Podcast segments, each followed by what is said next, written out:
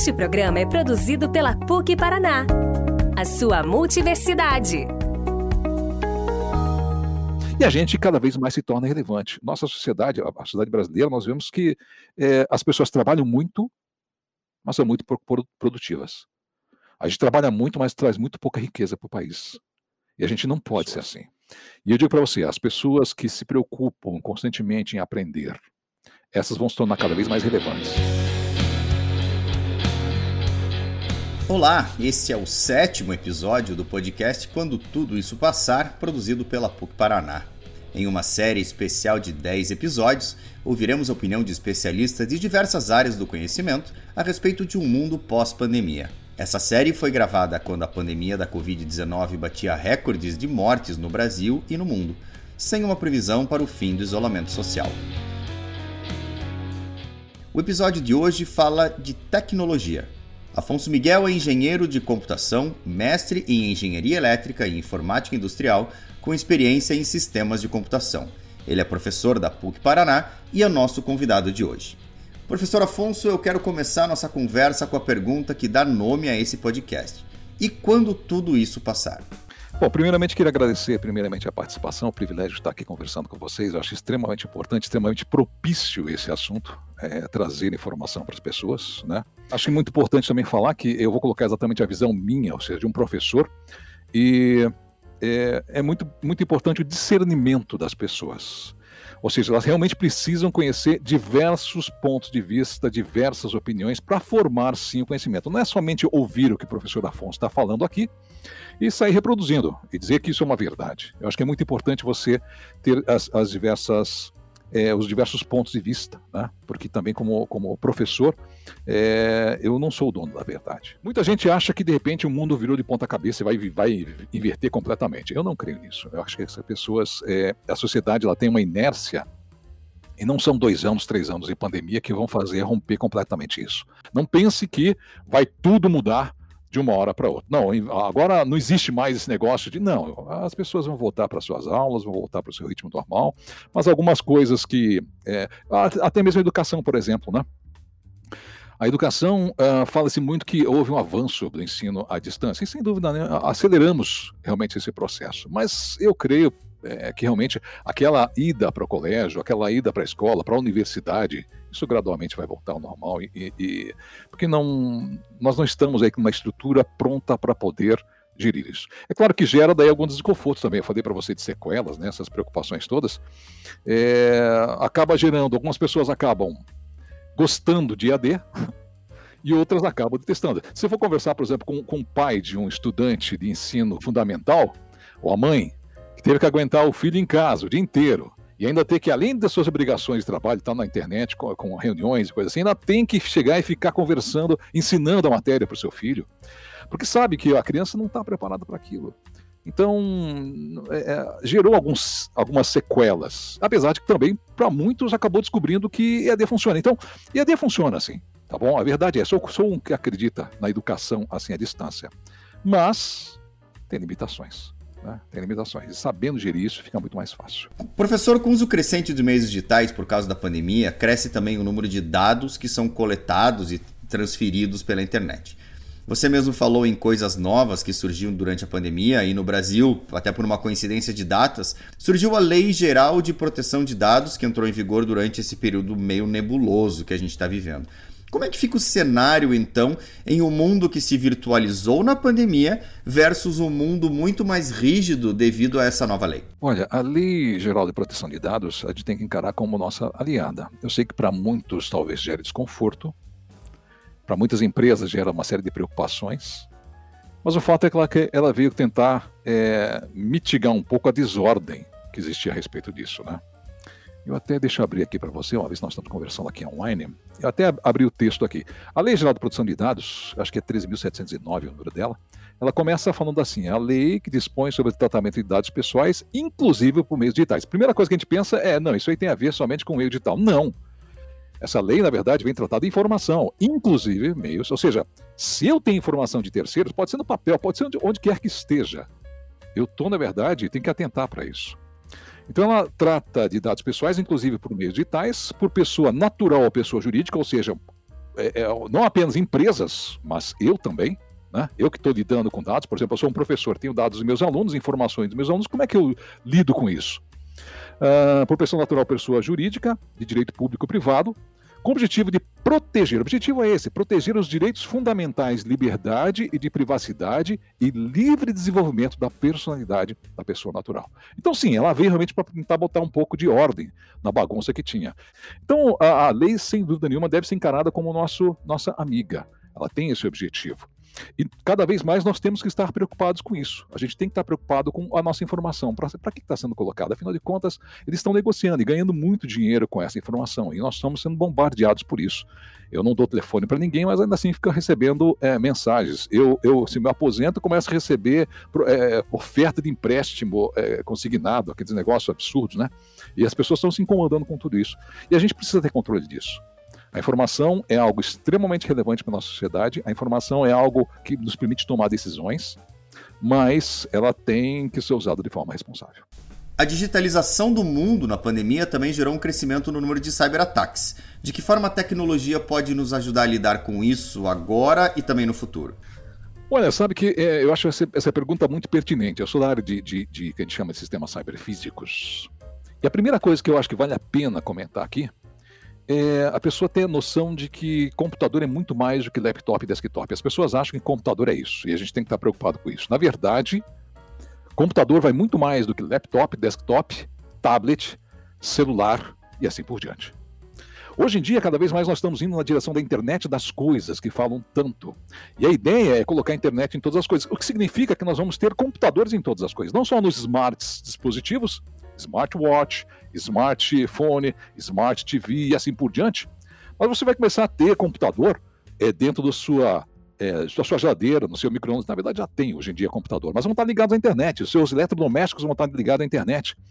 E, e você tem que realmente, todos precisam ter a noção de que tudo isso é computador e tudo isso está sujeito a cyberataques. Então, cada vez mais as pessoas têm que se preocupar com é, se esses dispositivos eletrônicos, não apenas computadores, desktop, laptops, mas se eles atendem normas internacionais de desenvolvimento. Tem muita gente está comprando, por exemplo, dispositivos lá da China. Acesso àqueles sites de venda da China, não vou citar nomes, mas e compra aqueles dispositivos para pendurar na internet. Aquelas câmeras espiãs, sabe aquelas câmeras espiãs? No fundo, aquelas câmeras espiãs, o que elas fazem? Elas pegam as imagens, coletam as imagens do local que está sendo coletada a imagem, manda para um servidor é, em outro país, e daí você do celular acessa aquele servidor. Ou seja, aquelas imagens, na verdade, estão sendo coletadas não apenas por você. Elas estão sendo coletadas por um servidor e as pessoas que estão por trás disso começam a coletar informações, imagens. Esses pequenos aplicativos de celular que a gente tem para poder. Coloca foto e parece ficar velho, coloca foto e você vê de outro jeito, se transforma em homem, mulher, coisa parecida. O que tem acontecido, na verdade, é que ao tirar aquela informação, coletar aquela informação de dispositivos, as pessoas em outro lugar estão coletando uma série de imagens, uma série de informações, bancos de informações que têm outras finalidades. Eu não sei se de repente são para o bem ou para o mal, mas estão usando para outra finalidade. E será que você está ciente de tudo isso? Tem gente que usa a mesma senha para tudo quanto é site. É, é você mesmo que eu estou falando, você que está ouvindo agora aí, talvez tenha vestido aquela pulsa. Você usa a mesma senha para tudo quanto é site. Mas espera aí, se você usa a mesma senha para qualquer site, então se um site for descoberto, ou ainda você se cadastra num site, por exemplo, de joguinhos online para o seu filho, coisa parecida, aquele site, sabe Deus se é confiável ou não, vai estar com a senha de todos os seus outros serviços. Então, a sugestão que eu dou: preocupe-se com segurança da informação. Porque daqui a pouco podem estar invadindo seu computador, daqui a pouco pode estar coletando imagens suas, daqui a pouco pode estar invadindo o seu banco, daqui a pouco pode estar. Então, é, realmente é uma preocupação bastante grande e as pessoas têm que estar cada vez mais atentas. E aí foi comentado rapidamente sobre a LGPD, que vem exatamente para normalizar isso e tentar é, criar mecanismos para você poder entrar com uma ação, para você poder é, é, colocar na justiça é, qualquer um que venha se aproveitar disso. Professor, falando em responsabilidade tecnológica, nós temos no Brasil um órgão que historicamente é super atrasado com tecnologia e é um dos, setores que foi empurrado para o mundo digital com essa pandemia. É, eu falo do poder público. De que forma que o governo deve se relacionar com a tecnologia daqui para frente? Existe muita tecnologia, existe muita ciência, as universidades têm produzido muita ciência e a expectativamente de investimento deveria se ter uma preocupação disso. Nós não podemos ficar refém, na verdade, de, de, de de é, apenas da tecnologia vinda, importada, né? Nós precisamos produzir ciência aqui também. Mas, sem dúvida nenhuma, a tecnologia, a apropriação, na verdade, de, de, de investimentos nessa área vai reduzir, como você falou mesmo, reduzir a burocracia. Cara, é, é inadmissível você demorar meses para abrir uma empresa. Você é, é, o tipo de coisa que não, não, não contribui em nada com o funcionamento, na verdade, da sociedade. O objetivo, na verdade, da tecnologia, quando a gente fala em poder público, seria melhorar a qualidade de vida do cidadão. É esse o objetivo. Então, tudo que for possível para usar a tecnologia para esse fim seria, seria muito bom. É, eu sei que tem muita política por cima disso, e a política é necessária. A política é fundamental, nós vivemos num regime democrático e, e a política é fundamental para essa negociação. Mas a transparência e a tecnologia precisa servir como base, como meio para poder reduzir custos, agilizar os processos, haver transparência. Por exemplo, é, é, a gente é inadmissível, né? Quando a gente fala, por exemplo, no poder público, essa bagunça com, com, com a administração de, de, de doses. Idosos se amontoando em filas para poder tomar vacina. É, pessoas passam a noite inteira, idosos amontoados em fila a noite inteira para poder tomar vacina. É o tipo de coisa que dá para ver realmente que existe alguma coisa muito errada. E a tecnologia poderia ajudar tudo isso, a organizar as informações, a coletar dados. É claro que talvez tudo começasse com é, reduzir, na verdade, essa diferença. Nós estamos um país muito grande e tem muita diferença. Uh, tem unidades da federação que, que estão muito mais atrasadas do que outras. Tem outras que até realmente estão, estão bem avançadas, mas outras estão tão atrasadas. Nós somos um país único. E a gente, é, a, como diz, a, a, a, corrente, ela é frágil, na verdade, no seu elo mais fraco. Né? Então a gente precisa realmente haver uma uniformidade de, de dados. A gente, puxa, a gente para poder entregar a vacina é, é, é, em um local, a, logística disso poderia ser muito facilitada com uma grande administração, com grande parte da tecnologia. Então, eu digo o seguinte: apropriação, conhecimento da ciência e aplicação realmente dessa tecnologia aí, uh, e criar mecanismos políticos para que realmente essa tecnologia se coloque na prática. Né? Eu penso dessa forma. E quais os desafios que a sociedade irá enfrentar a longo prazo com a predominância da tecnologia em tantos aspectos? Olha, é uma pergunta difícil essa, né? É, a gente, como eu disse, é, a previsão, na verdade, é, é se você for ver, diga, veja pelo cinema, né? As previsões para frente são muito difíceis, né? Porque nós tínhamos filmes aí que pensavam que em 2001 nós teríamos uma Odisseia no espaço. Né? Ok, estamos alcançando Marte aí e tal, mas é, agora em 2021, né? Mas uh, o próprio cinema, na verdade, mostra que previsões são muito difíceis. São poucas realmente as previsões que, que realmente deram certo. Algumas, algumas realmente deram certo. Nós temos aí muita tecnologia vindo uh, do ponto de vista de. É, como eu falei mesmo, internet das coisas, cada vez mais nós temos automação. Ela propicia aí o que a gente chama de indústria 4.0, aplicação de inteligência artificial e dispositivos inteligentes é, conectados dentro da indústria. A gente tem pela frente aí uma população ficando mais velha, cada vez mais velha, menos jovens nascendo e as pessoas vivendo mais. A população começa a ficar cada vez mais velha e nós temos a preocupação aí de como gerir, como, como dar uma qualidade de vida para essas pessoas melhor, né? Uh, existe aquela noção de é, smart healthcare ou coisa parecida, né? Eu acho que o primeiro desafio que a gente tem que pensar não é nem do poder público, o desafio principal que nós temos é a, a população. A população precisa tomar consciência, ela precisa buscar conhecimento aprender. Acho que vale a pena, primeiramente, aprender a aprender. Né? Ou seja, a pessoa tem interesse em aprender. É o caso que uma pessoa agora que chegou nesse ponto do podcast está interessada em querer saber, conhecer das coisas, entender o que está acontecendo. E um grande incentivo que eu dou para o meu nosso ouvinte é que continue aprendendo. Não deixe passar uma semana sem ter aprendido uma coisa nova. Você precisa aprender, constantemente aprender. É esse o profissional que as empresas querem no futuro. É esse o profissional que se torna relevante. Aquele profissional que faz a mesma coisa sempre vai estar fadado a cada vez menos ter oportunidades no mercado cada vez menores. E a gente cada vez mais se torna relevante. Nossa sociedade, a sociedade brasileira, nós vemos que é, as pessoas trabalham muito, mas são muito produtivas. A gente trabalha muito, mas traz muito pouca riqueza para o país. E a gente não pode ser assim. E eu digo para você, as pessoas que se preocupam constantemente em aprender, essas vão se tornar cada vez mais relevantes. E as pessoas que não têm essa preocupação de se atualizar, fazer uma pós, oh, a PUC tem tantas pós aí, nós temos aí pós na área de tecnologia, pós na área de saúde, pós na área de humanas. Faça uma pós. Ah, eu não tenho curso superior. Ok, então faça um curso livre. Você tem essa opção? Aprenda, constantemente aprenda, para se tornar relevante, porque senão cada vez menos. É, nós, vai acabar o emprego manual? Não existe. Vai acabar? Vai acabar? Não, vai, vai continuar. Só que cada vez mais nós vamos ter uma, uma, uma demanda menor, cada vez menor, nós vamos, cada vez menos nós vamos ter uma demanda para um contingente de pessoas cada vez maior. E, e, você sabe que quando acontece cenário, acontece redução de salário. E as pessoas cada vez vão começar, vão começar a ganhar menos. Professor, falando um pouco de tendências e futuro agora. É, na época dos nossos avós era muito comum a expressão, mas não tem mais nada que inventar. Essa máxima ainda existe? Claro que não. claro que não.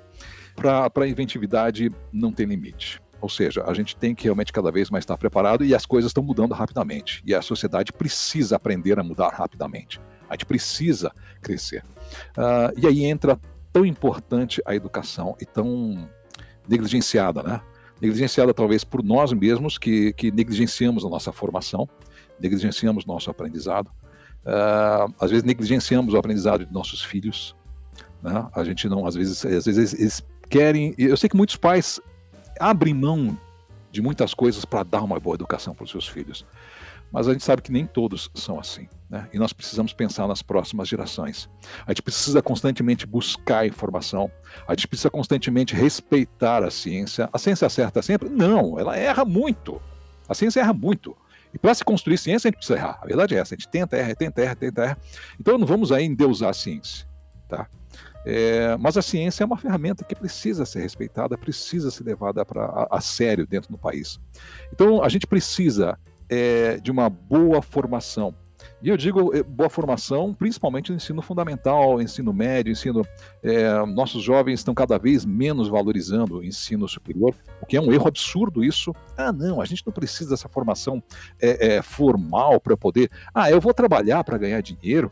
É, só que você vai trabalhar, você vai cada vez encaixado em trabalho que é mais manual e cada vez menos vão precisar de você. E você cada vez menos se torna é, é, menos relevante, né?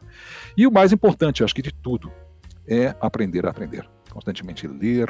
É, infelizmente, nós temos muitas pessoas que se quer ler um livro esse ano, um livro, um livro que seja.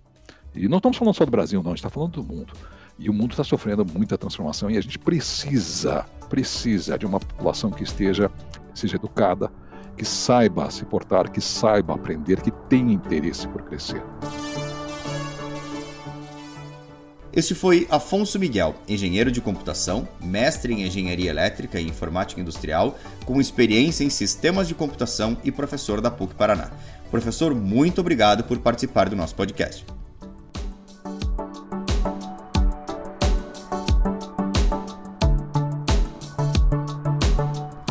Esse é o podcast Quando Tudo Isso Passar, uma produção especial da PUC Paraná em 10 episódios, que conta com a participação de especialistas de diversas áreas do conhecimento em uma conversa sobre o mundo pós-pandemia.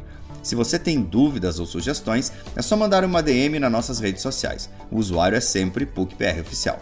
A gente volta na próxima semana para entender como será o mundo quando tudo isso passar.